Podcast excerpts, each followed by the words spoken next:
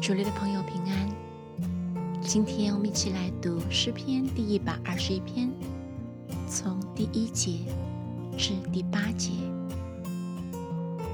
我要向山举目，我的帮助从何而来？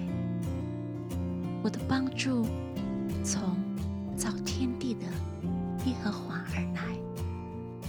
他必不叫你的脚摇动，保护你的。必不打盹，保护以色列的也不打盹，也不睡觉。保护你的是耶和华，耶和华在你右边，阴蔽你。白日太阳必不伤你，夜间月亮并不害你。耶和华要保护你，免受一切的灾害。